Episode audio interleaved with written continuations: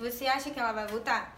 Não vai voltar, ela vai ficar insatisfeita com o seu trabalho. Eu aconselho, gente, a vocês seguirem os cuidados diários, tá? Porque, como eu disse pra vocês, é 50% o nosso papel, o nosso material, a nossa colocação, e 50% dos cuidados tem que ser das clientes. E a maioria delas não sabem disso.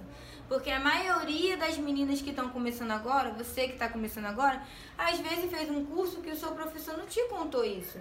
Entendeu? Então você fica com aquela dúvida na cabeça, às vezes sua cliente não tá voltando, às vezes é por causa disso, às vezes é porque ela não sabia que tinha que cuidar, os cílios dela virou uma bagunça total, não sabia que tinha que higienizar, não sabia que tinha que pentear, não sabia que tinha produtos adequados para ela manter a extensão dela em casa, não sabia que não podia tomar banho de água quente. Você acha que ela vai voltar?